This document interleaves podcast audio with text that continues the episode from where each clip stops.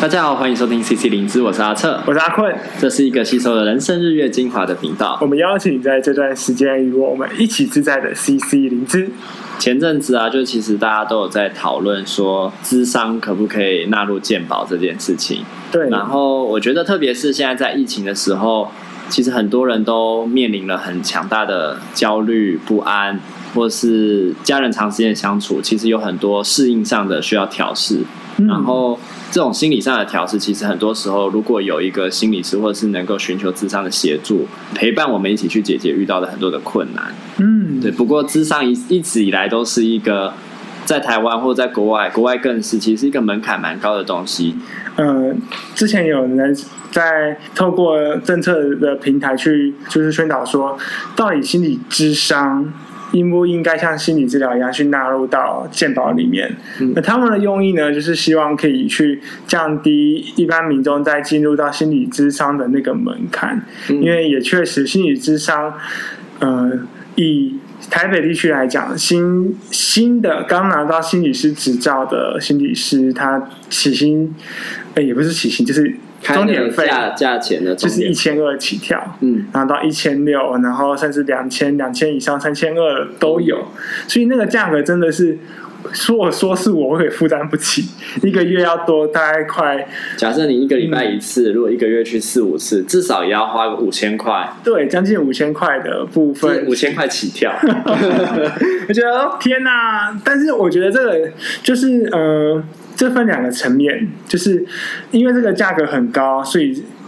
透过鉴保去解决这个问题是合适的吗？嗯，以及另外一部分是这个价格这么呃定成这样子，它是不是合理？嗯，对。那今天的话，针对第一个部分，嗯、呃，我觉得我们对于这个政策应不应该纳入健保？因为我们都还在了解说这个东西纳入健保之后的影响，所以我觉得我们今天讨论会比较少，我们会比较着重在到底心理治疗或心理咨商在外的收费，在不纳入健保的情况下，怎样算是合理？我觉得像第一个问题，虽然我们没有办法去决定说到底要不要纳入健保，或者是用什么样的方式，但我觉得他点出的一个是这个需求是。越来越普遍，也越来越重要的。嗯、那我们一直在讲三级预防，就是说，哎，如果我们能够在最初期的时候需要处理的时候就能够提供协助，其实后续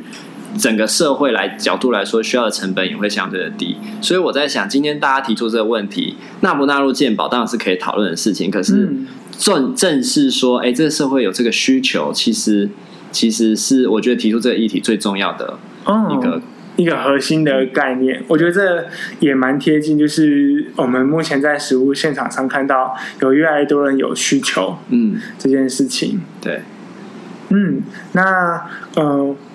如果是回到第一题这个部分来看，嗯，我会觉得其实纳入健保。去降低这个需这个进入到这个需求的门槛，它不是去呃解决问题它最好的方式。嗯，因为像刚刚阿瑟说，我们要去重视的是为什么需求量会增加？为什么现在呃过去没有那么多的呃需要心理智商的需求，现在会？如雨后春笋般冒出来，嗯，那我觉得可以去反映的是这个社会是不是发生了什么样的事情？对，是这个社会的结构、经济结构，还是整个文化结构，让现在的人普遍有更大的压力，或是他们更不清楚未来的方向要怎么走，所以有产生更多的一些压力呀、啊、不适应，或，或者是我们从一个角度说，也有可能是现代的人更追求一种心灵上的成长。嗯那这可能是过去，如果我们都把全心全意投注在工作、家庭、结婚，就是生涯上的选择有一个 SOP 的时候，比较不会去留意到的。那也许现代人也会开始去思考这些事情，所以他会。有也会有心理需需心理咨商的需求，所以我在讲的是，但就是阿坤讲到说，哎，那个为什么需求会越来越多，是可以去重视的事情。嗯、那另一部分是，其实我们也有足够的心理师，在这这么这几年的时间，有越来越多的心理师培育出来，但这么多心理师怎么去回应这样的需求，好像目前还是有一个落差落差在。就是今天不是说哎没有心理师哦，今天是有心理师，可是好像。民众们的需求还是没有办法被满足到，那一部分提到是价钱是一个门槛。对对对啊，我也觉得，其实关于价钱这个部分，我个人的想法就是，我觉得以心理师的角度来说，心理师会需要去创造一个合理的说法，去标的心理治疗它的费用的合理性。嗯，因为呃，其实有很多过去没有的产品。然后一开始推出的时候，其实大家都会不太能够接受那个价格为什么定的这么高。比如说一开始大家一定觉得 iPhone 超贵，对。可现在大家觉得对 iPhone 就是这个价钱，iPhone 就是这样贵，就是一支要三四万。你想说，哇靠！我买一支主机，我买一台桌垫主机都比你这个小东西还要 还要便宜，为什么要买？但后来大家接受这样的一个事实，或者是像最近。可能前几年开始红起的大型的健身房，嗯，就是那个年费都是三三万两万起跳的。嗯、那当然，你摊开来看，觉得好像可能一个月才只要付几百块，但他就是一次就会跟你签约，然后收非常多的费用。我觉得心理治疗或许可以像这个健身的一个隐喻，去建立属于他自己的一个。呃，论述的模式就是说，呃，我之前在演讲的时候有分享过，呃，我们会去上健身房是因为我们希望我们的身体是健康的，但是在呃心理这个部分，其实我们也是需要持续的去做类似健身这样的一个过程，嗯、去帮助自己维持心理的一个强韧度。嗯，所以呃那个时候是我是鼓励大家可以透过心理咨商的方式去。看见自己的心理状况怎么样，就是像是做身体检测，嗯、然后也帮助自己强化自己身体的力量，就是帮自己心理变得更有韧性，嗯，这样子。但是那个时候还是没有办法回答到为什么心理智商一次可能到一千二以上。这样，我觉得一千二以上，我们好像现在已经在决定这件事情是贵或者是便宜，但其实我觉得一千多块，我们还没有办法去说它是。贵还便宜，也许也许它其实是很划算的，只是因为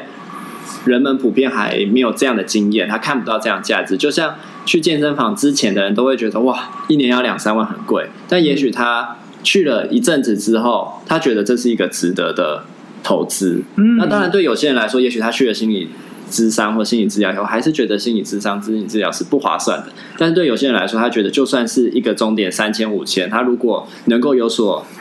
收获，然后更认识自己，那个成长，甚至在他可以延伸到他的人际关系、他的家庭、他的职场、职业发展，他会觉得这很划算啊。嗯，对，没错。所以我也觉得说，就是那个价格到底是贵还是便宜？我觉得，当然以我们第一时间去看说，哇，一个月一一次就要付一千二，一个小时。就好像是一个很贵的价格，但其实它可能带来的价值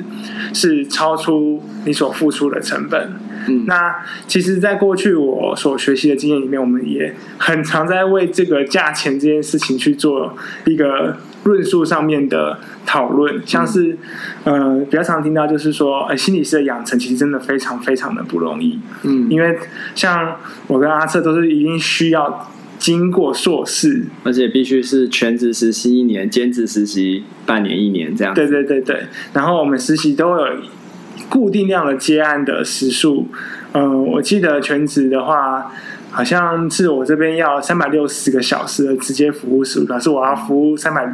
三百六十次个案，嗯，才能够符合所谓的实习的要求。嗯，而当然，心理师也是全台湾唯一一个硕士要求的。那个高考的专业人员这样子，嗯，所以其实他的心理师在培训的过程当中，嗯、呃，国家一直都是很重视说我们心理师的养成过程。那这个第一个论述就是说，其实你所接触到的心理师都是经过专业培训考核，然后在全职和兼职实习的历练当中。脱颖而出的，这样讲合适吗？我我我不晓得这样讲合适。不过，因为因为我觉得，即便是这样啦，他没有办法像是一个产线一样，好像说，哎、嗯欸，所有心理师经过大学、经过硕士班，然后经过实习、考完证照，他就是一个好的心理师，或者是很厉害的心理师。嗯、就是我觉得每一个人都有属于自己适合的 type 的心理师，而且，即便即便也是一个硕士毕业的心理师，他不见得真的就。就适合每一个人啊，所以，对所以呃，就是这样讲，好像会我我有一种感觉，好像说，哎，经过这个产线的人，就是就是心理师都是很厉害的，或者是怎么样。但我觉得就是也不见得每个人的经验跟跟状态都不太一样。那不过我觉得它反映的是说，它是一个高成本的投资的过程，所以它产出来的就是这个职业，这个职业它就会是需要高额的服务的费用跟代价。嗯。对，前面那个会想要去说是，他培训的过程不容易，对，所以他的所需说后来说需要、嗯、需要的那个费用也是会相较于。那个可能一般我们所认知里面会是高的，但是我觉得另外一个部分，就像阿瑟所说，其实心理师他的培训过程又是非常的多元，因为我们在做的是属于跟人互动的，呃，这其实并没有一个完全标那个固定的 SOP 的流程，对因为每个人都是不一样的，所以我们的心理师。可能十个就会有十一种以上的不同的方式，对，所以说你怎么样去找到适合你的心理师，我觉得才是解决这个问题一个蛮重要的过程。就是说，你如何在呃花了这笔可能呃这个这笔智商费的呃价格，但是你花的时候是你已经找到适合你的心理师。当然，这个过程有可能有人会。经常会换不同的心理师也是有可能的，但怎么样去避免，呃，让呃来寻求心理智商的人去增加那个要去寻找到适合的人那个成本，我觉得那个就会是呃我们心理智商一直在考量的事情，就是所谓的拍案。排案就是，所以其实现在都很多治疗所，我知道有一个初谈的机制，他可能会先初步的了解个案的状况之后，再决定说，哎，他可能比较适合哪一个心理师接。所以心理师也需要了解到，所以哪些个案他可能比较擅长，那哪些个案他可能觉得，哎，过去的经验接起来就是总是会有点卡卡的，不是那么顺利。那这是在保护个案，也是为了让个案不用花费额外时间，好像不断的在没合试吃，然后试不同的心理师，才会找到说属于自己或适合自己的。对，没错，因为像我们在做出谈，我们一定会去问说当事人，就是来寻求协助的人，他到底呃他的期期待是什么？嗯，就是以当事人的期待为优先。嗯、那我觉得透过这样的一个了解，在彼此的期待都是相符的情况下，我们这边就才能够找到可能比较适合那个人的心理师。嗯，这样子。对啊，所以。呃，那阿坤，你觉得多少价钱的心理师是合理的？就是一千多块是合理的吗？两千多块是合理的吗？三千多块是合理的，还是其实更贵也是合理的？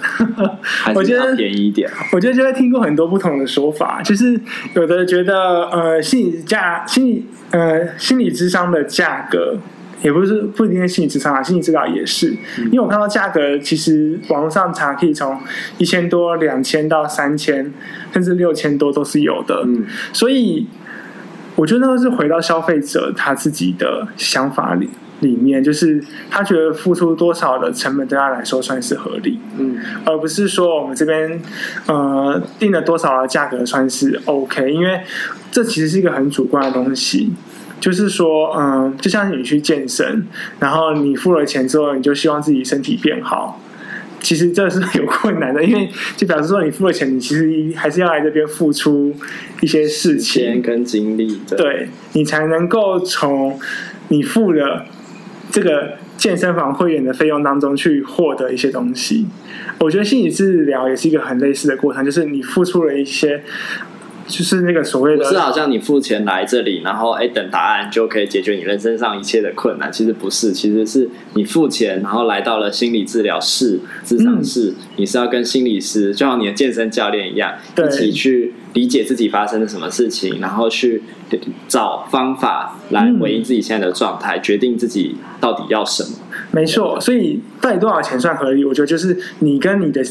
健身教练怎么样去看待你也想要改变自己这样的过程？嗯，所以我觉得你讲到这里，其实反映一件事情，我们也不能说到底多少钱合理，但是付钱这件事情其实重要的。如果今天是免费的，大家还会珍惜吗？那如果是免费的时候，会不会取得太容易？其实就是用一种金钱成本，你愿不愿意花这么多钱，或者是这样的金额来到这个地方？那其实是一个门槛。就很多人我们可能有时候会觉得苦恼，会觉得挫折，会觉得需要帮忙，可是那好像就是一个念头，嗯、但好像不会让你想要说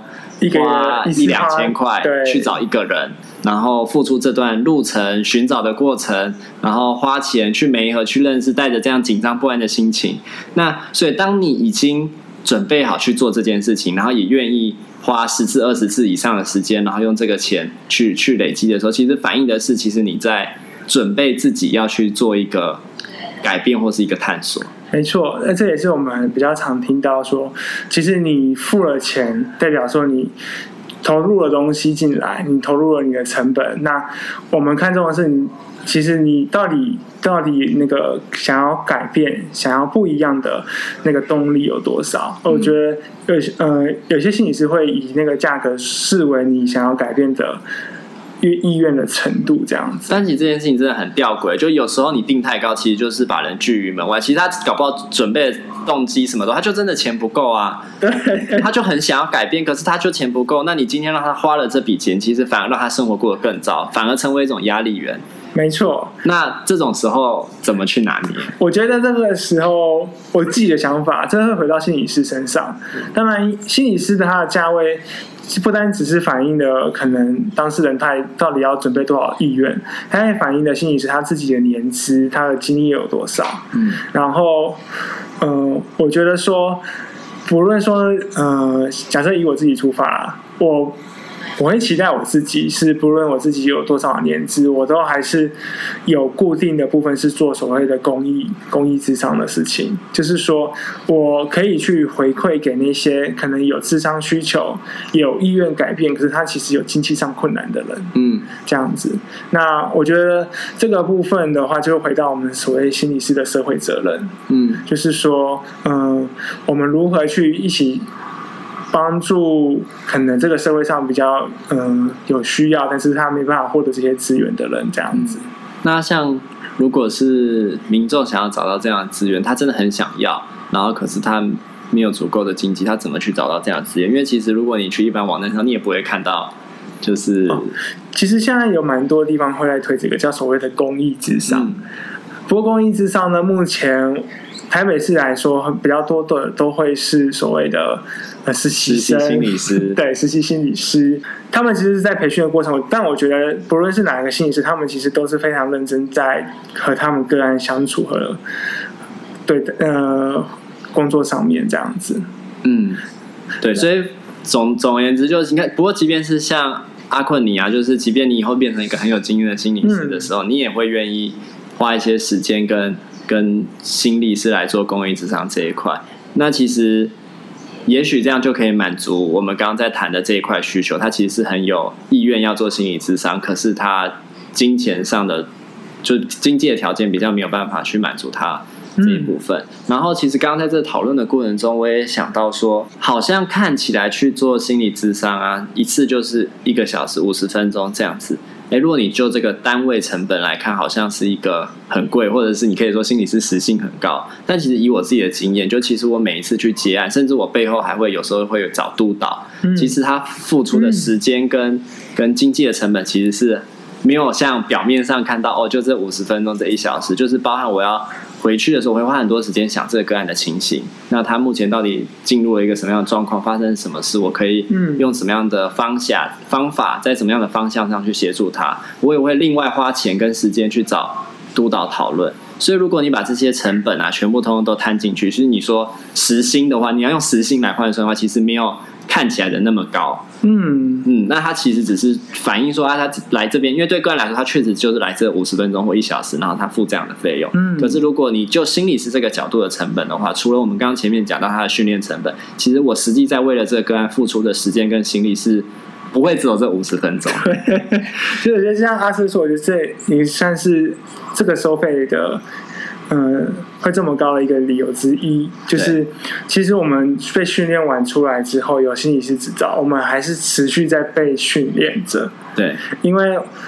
其实，嗯，我们在接个案的时候，我们一定会遇到一些我们从来没有遇过的问题，可能是我三百六十个小时没有碰过的。嗯，所以有这段时间，我还是需要去持续的找老师去帮助自己。就是像刚刚阿瑟所说的督导，对，去帮助自己，然后其他的部分，呃，就是那些持续去精进自己的过程，让自己可以更好去协助到我们面前的个案，那那些成本其实都会算在那那个收费里面。对啊，而且其实有时候当我们一对一面对的时候，有时候会在当局者迷，有时候也可能看不清楚。嗯、如果有一个人可以讨论的时候，其实也是在帮助我们更了解这里面到底发生什么样的事情，对，然后也是为了让智商的品质是能够更提升的。嗯，对。然后这也让我想到最后一个人，诶，算最后一个吗？因为时间关系，可能算最后一个。就是说，其实心理师也是一个非常高危险的职业，因为他，嗯，简单来说，我们会需要去聆听非常多可能。比较负面的故事、负面的经验，然后会往我们身上来，然后我们就会产生所谓的替代性创伤。而这个部分呢，其实如果大家有看现在医护人员第一线，他们很辛苦、很疲倦，或是像看《火神的眼泪》，他们做事情做得很无力，然后或者是明明很努力，却还要被骂，这样子，我觉得那个部分都会。就像心理师现在，嗯、呃，我们过去会遇到的，就是我们的努力，可能有的时候会遇到一些状况，然后导致我们需要花更多的时间去照顾自己，而那个部分也是会一直加入到我们在职业过程的成本里面。嗯，